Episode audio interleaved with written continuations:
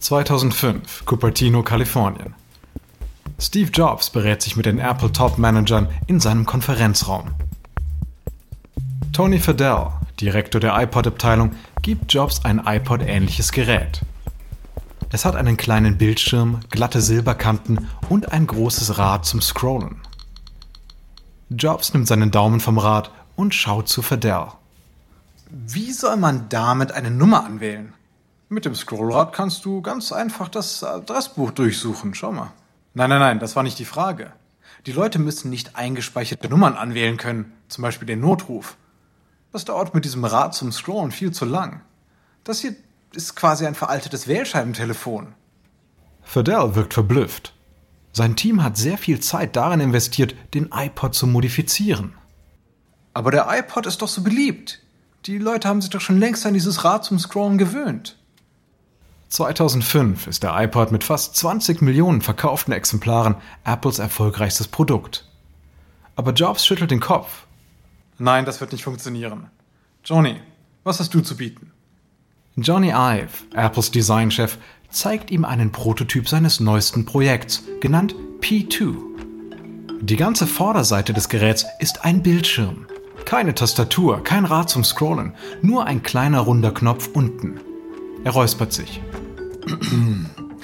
Wir haben an einem berührungsempfindlichen Bildschirm gearbeitet, unter Verwendung der Technologie von Fingerworks, aber definitiv noch nicht ausgereift. Anfang des Jahres 2005 hat Apple das Unternehmen Fingerworks aus Delaware aufgekauft. Dessen Technologie ermöglicht es dem Bildschirm, Bewegungen von mehreren Fingern zu registrieren.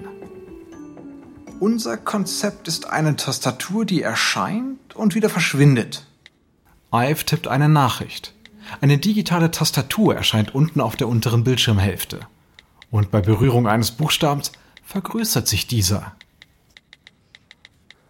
Und ebenfalls basierend auf Fingerworks haben wir die Möglichkeit entwickelt, Inhalte quasi wegzuwischen. Schaut mal hier. Ive wischt nach links, um durch die Fotos in seiner Galerie zu scrollen. Etwas langsam und nicht ohne Störungen, aber es funktioniert. Die Anwesenden sind beeindruckt. Nur einer äußert Zweifel. Tja, ich glaube, wir brauchen weiterhin eine Tastatur. Wie der BlackBerry. Jobs widerspricht. Eine Hardware-Tastatur scheint vielleicht wie eine simple Lösung, aber sie hemmt. Dagegen bietet die Bildschirmtastatur enormes Innovationspotenzial. Ive mischt sich ein. Steve, äh, alles schön und gut, aber wir sind noch nicht einmal sicher, ob wir die Idee auch überhaupt umsetzen können. Ja? Wir müssten eigentlich einen kompletten Macintosh in dieses kleine Handy hier packen. Jobs schaut in die Runde. Dies ist ein entscheidender Moment für Apple. Alles auf ein Produkt setzen, bei dem man sich nicht sicher ist, ob es überhaupt Realität werden kann? Oder das iPod-Handy wählen und damit den sicheren Weg einschlagen. Jobs hält das Touchscreen-Handy in die Höhe. Wir wissen doch alle, dass wir dieses hier verwirklichen sollten. So, ab an die Arbeit. Nicht nur der Touchscreen wird funktionieren. Das iPhone wird das meistverkaufte Produkt aller Zeiten.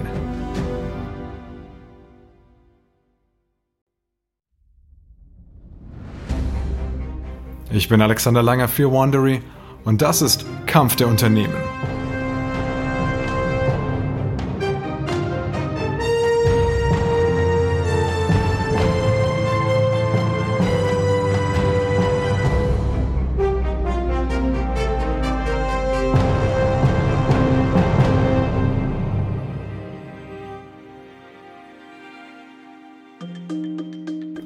Unserer letzten Episode hat der BlackBerry sich an die Weltspitze gesetzt, weil man damit E-Mails am Handy abrufen konnte. Von der Wall Street bis zum Otto Normalverbraucher, alle, wirklich alle, wollten einen BlackBerry. Der Weltmarkt steht dem Unternehmen offen. Jedoch bereiten kostspielige juristische Vergleiche und massive interne Probleme echte Sorgen. Und Steve Jobs wird den Markt erschüttern und BlackBerry damit in einen Überlebenskampf stürzen. Dies ist Episode 2, das Jesus Handy.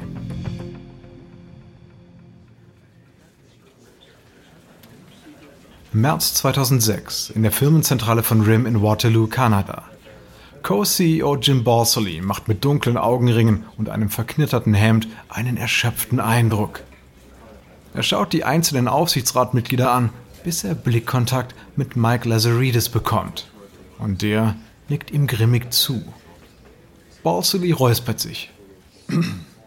Danke, dass Sie alle gekommen sind. Wie Sie wissen, habe ich hart daran gearbeitet, einen Deal mit NTPs Anwälten auszuhandeln. Die Aufsichtsräte nicken. Seit sechs Jahren ist RIM in eine Rechtsstreitigkeit mit dem Unternehmen NTP verstrickt, das behauptet, dass RIM ihr Patent auf drahtlose E-Mails verletzt. Vor wenigen Wochen wurde ein entscheidender Punkt erreicht, als der Richter ihnen 30 Tage für eine Einigung gab.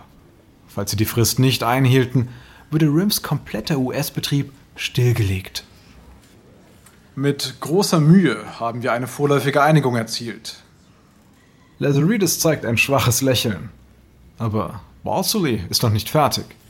Wir konnten NTP überzeugen, nicht mehr einen Anteil an verkauften Geräten zu fordern.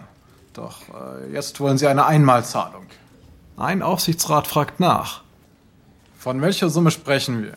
Balsley senkt den Blick. 612,5 Millionen Dollar. Sind die verrückt? Über eine halbe Milliarde? Balsley versucht den Aufsichtsrat zu beschwichtigen. Ich weiß, ich weiß. Aber mit weniger werden die sich nicht begnügen. Es hilft nichts. Ich denke, wir sollten es annehmen. Balsley schaut rüber zu Lazaridis. Also wenn ihr mich fragt, Jim hat recht. Balsley versucht die Mimik der Aufsichtsräte zu deuten. Meist folgen sie dem Vorstand, aber sie müssen es offiziell absegnen. Naja, was würden Sie denn an meiner Stelle tun? Das Geschäft aufs Spiel setzen, um diesen Streit weiterzuführen? Oder würden Sie eher zahlen?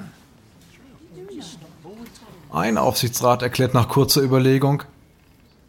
Ich würde zahlen. Die Summe ist zwar hoch, aber Blackberries verkaufen sich wie warme Semmeln. Betrachtet NTPs Forderung nur als laufende Kosten. Ein anderer meldet sich zu Wort. Ja, da stimme ich zu. Und so wurde dieser Rechtsstreit beigelegt. Balsley und Lazaridis haben das Patentfiasko schnell vergessen und fokussieren sich nun aufs Geschäft. Was sie nicht wissen, ist, dass sehr bald die nächste große Herausforderung auf sie zukommt.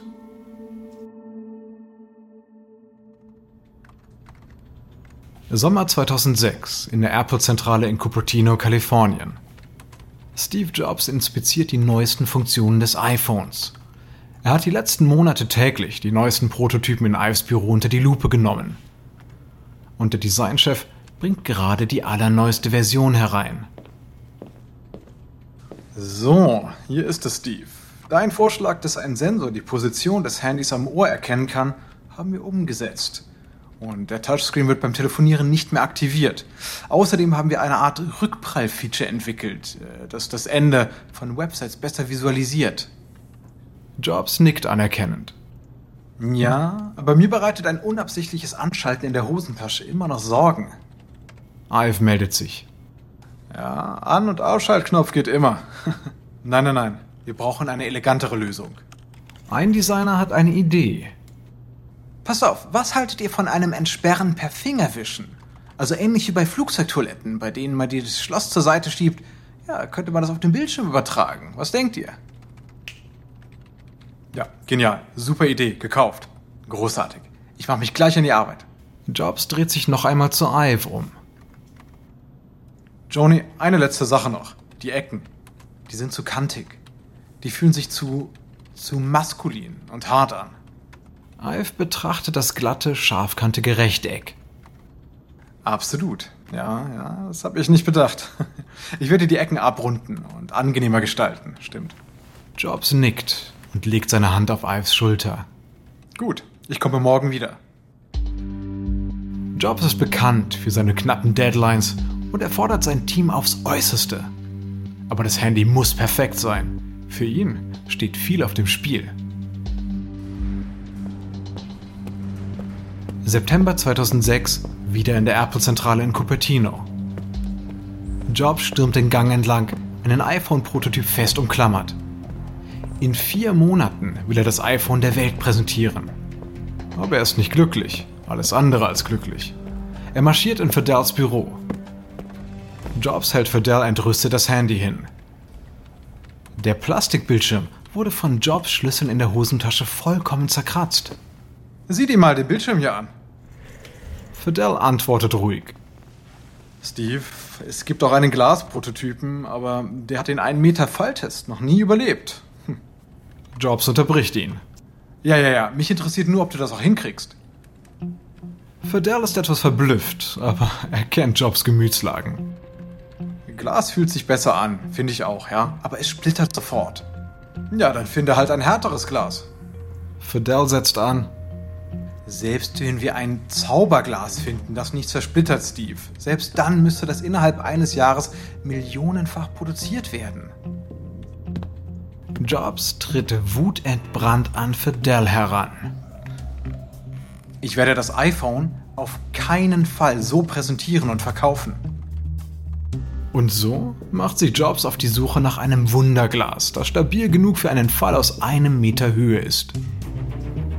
Ein Freund setzt ihn mit einem Glashersteller in New York namens Gorilla Glass in Verbindung. Dort wird ein extrem bruchsicheres Glas entwickelt. Jobs besucht die Firma und überzeugt sie, das Glas zur Massenware zu machen. Und er bestellt so viel, wie sie herstellen können. Der Countdown bis zur Veröffentlichung des iPhones läuft.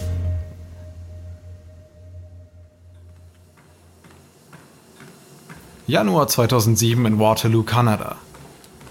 Mike Lazaridis trainiert auf seinem Laufband und sieht währenddessen fern. Da weckt eine Meldung sein Interesse. We got the first look today at what Apple says is the next big thing. The new must-have device that takes the iPod even further, we are told. Lazaridis stellt den Fernseher lauter. Das Bild wechselt zu Steve Jobs, der, seinen üblichen schwarzen Rollkragenpulli tragend, über eine Bühne marschiert. Er hat ein gläsernes Rechteck in seiner Hand. Lazaridis lauscht interessiert. Drei Dinge.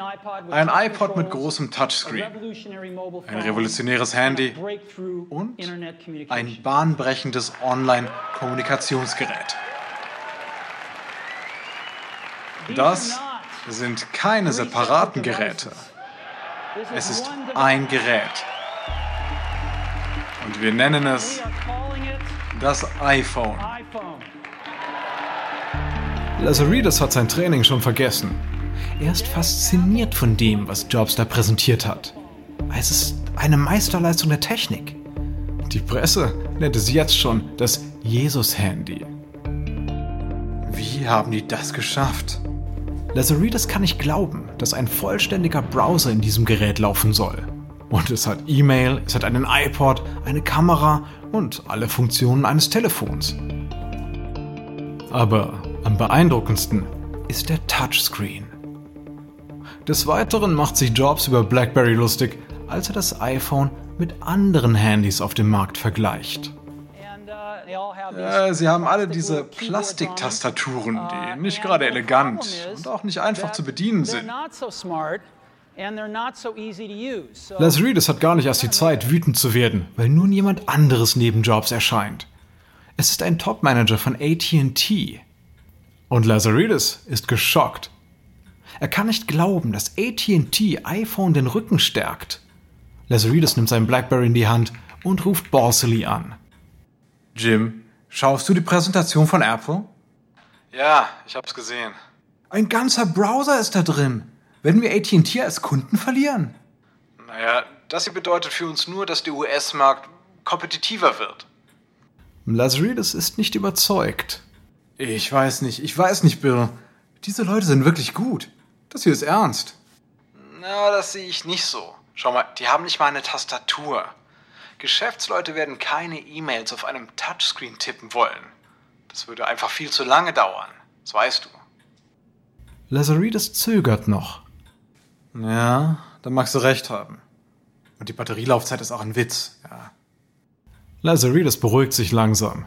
Zudem kostet das iPhone 499 Dollar. Es ist ein richtig teures Spielzeug. Pearl, das neueste Modell von BlackBerry, hingegen kostet lediglich 350 Dollar, mit Vertrag nur 199 Dollar. Außerdem zahlen Unternehmen für die Blackberries ihre Angestellten. Da Lazaridis nun die Neuigkeiten verdaut hat, ist er wieder zuversichtlicher, dass BlackBerry überlegen ist. Anstatt sich Sorgen zu machen, widmen sich Balsillie und Lazaridis wieder der Frage, wie sie die enorme Nachfrage nach Blackberries überhaupt befriedigen sollen.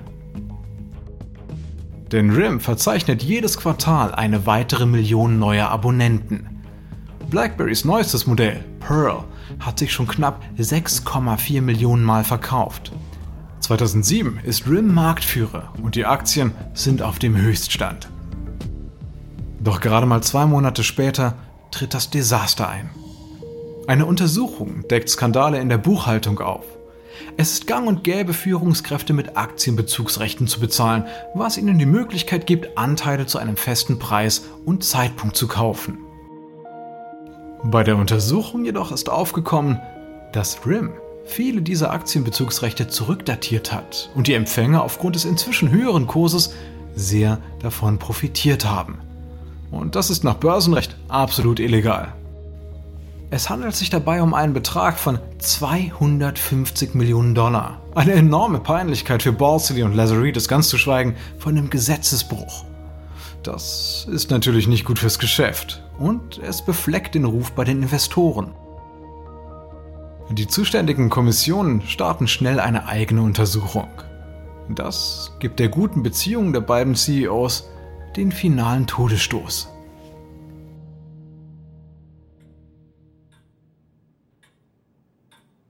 Mai 2007, New York. Lazaridis lässt sich nach stundenlangen Befragungen völlig erschöpft in einen Sessel seines Hotelzimmers fallen. Er lockert seine Krawatte und versucht sich zu entspannen. Sein Handy klingelt. Es ist Balsillie. Und wie ist es gelaufen? Lazaridis stöhnt auf. Es war ein einziger Albtraum. Was ist denn passiert? Du, die Anwälte sagen, wir sollen den Fall nicht besprechen, solange die Untersuchungen laufen, ja? Aber es sieht nicht gut aus, Jim. Balsillie seufzt. Ich habe nicht viel zu sagen.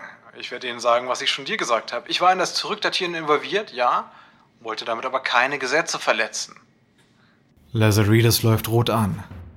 Jim, das ist totaler Quatsch. Ich habe keine Ahnung von Finanzen und Aktienbezugsrechten. Ich bin hier zuständig für Innovation. Ich habe mit dem ganzen Skandal nichts zu tun. Balsillie schweigt, doch Lazaridis steigert sich weiter hinein. Ich kann es einfach nicht fassen, dass ich hier in etwas reingezogen werde, an dem du alle Schuld trägst. Und das so kurz nach dem NTP-Skandal. Wie konntest du das denn überhaupt zulassen? Bisher waren die beiden gleichberechtigt. Nun aber gibt Lazaridis Balsillie die Schuld für den Aktienskandal. Und Rim muss dringend eine Antwort auf Apples iPhone finden. Die Frage ist nur, wie, wenn die beiden CEOs einander nicht mehr vertrauen.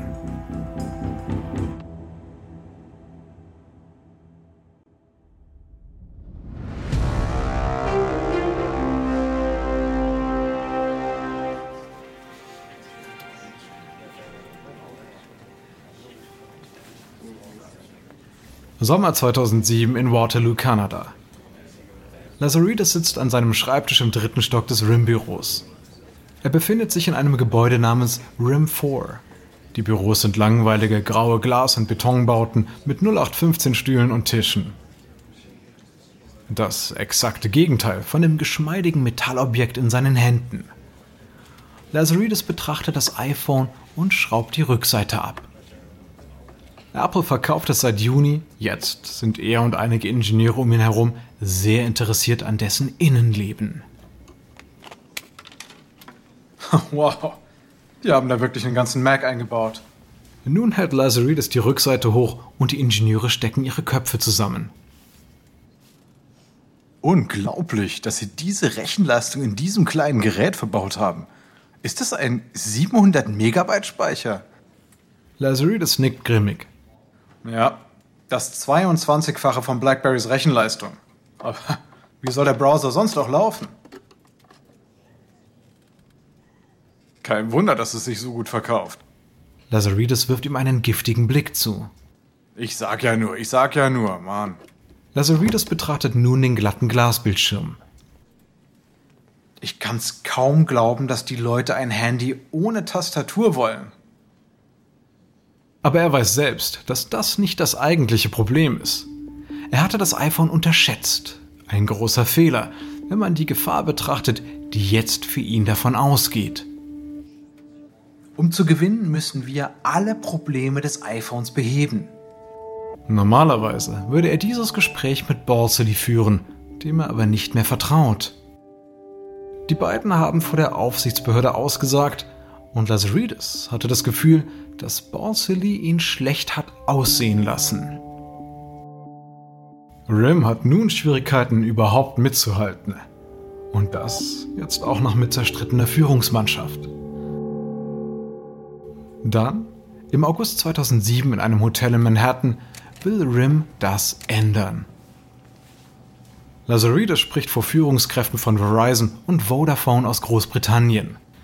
Und die Fernbedienung liegt schwer in seiner Hand, während er zur nächsten Folie wechselt. Ein Blick ins Publikum zeigt ihm, dass nur wenige wirklich zuhören. Er räuspert sich. Wie, wie, schon gesagt, der BlackBerry Bold bietet eine verbesserte Tastatur, ein innovatives Trackpad und einen großen Bildschirm. Er deutet auf ein Bild eines großen schwarzen Prototypen mit voluminösen Tasten. Quasi identisch mit allen anderen Modellen. Dies ist das beste Handy, das RIM je produziert hat. Stille. Die Branche in den USA feiert das iPhone und dessen Touchscreen. RIM hat einen US-Marktanteil von 38%, Apple nur knappe 4%. In Deutschland liegen BlackBerry und iPhone 2007 deutlich unter 1%. Aber Lazaridis, genau wie jeder andere in diesem Raum, Lazaridis weiß, dass man sich bei der Technologie entweder weiterentwickelt oder ganz, ganz schnell auf dem absteigenden Ast ist. Lazaridis klickt schnell weiter zur nächsten Folie. Zu sehen ist ein schwarzes, mit Glas bedecktes Handy, beleuchtet von einem Blitz. Lazaridis zeigt auf das Bild. Das ist Storm. Über Jahre haben Handy- und Computerunternehmen mit Touchscreens experimentiert, aber, aber nichts ist vergleichbar mit Storm. Das Interesse des Publikums ist geweckt. Lazaridis holt einen Prototypen hervor und berührt den Bildschirm. Hier gibt's keine Tippfehler, versprochen. Lazaridis Finger bewegt sich auf dem Touchscreen wie eine Computermaus über eine digitale Version von Blackberrys Tastatur. Er drückt auf eine digitale Taste und der ganze Bildschirm bewegt sich mit. Er stellt das haptische Gefühl perfekt nach. Die Navigation einer Computermaus und das sichere Gefühl einer BlackBerry-Tastatur sind hier vereint. Die beste Eigenschaft eines BlackBerry-Telefons verbunden mit einem Touchscreen. Es ist eine neue Ära der Smartphones. Und die Manager grinsen. Sie sind begeistert von dem Prototypen. Verizon und RIM schließen einen Liefervertrag ab. Das einzige Problem, RIM kann Storm noch nicht produzieren, da sie keine Touchscreen-Technologie besitzen. Apple hat vier lange Jahre auf diese Technologie verwendet, bevor das iPhone auf den Markt kam. RIM hat nur neun Monate Zeit, dieses Problem zu lösen. In der nächsten Episode bringt BlackBerry Storm auf den Markt, um dem iPhone ebenbürtig zu sein. Aber wird RIMs Touchscreen-Technologie dies auch gelingen?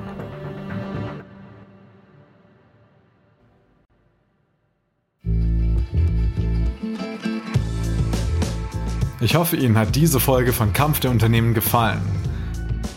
Ein kurzer Hinweis zu den Dialogen, die Sie soeben gehört haben. Wir wissen natürlich nicht genau, was gesprochen wurde, doch die Dialoge basieren nach bestem Wissen auf unseren Recherchen. Ich bin Ihr Sprecher, Alexander Langer. Natalie Robermatt hat diese Geschichte geschrieben. Karen Lowe ist leitende Produzentin und Redakteurin. Produzentin ist Emily Frost. Sounddesign von Kyle Rendell. Produziert von Dave Schilling. Emily Kunkel ist Produktionskoordinatorin. Ausführende Produzenten sind Jenny Laura Backman, Jessica Radburn und Marshall Lewis. Erstellt von Erna Lopez für Wandery.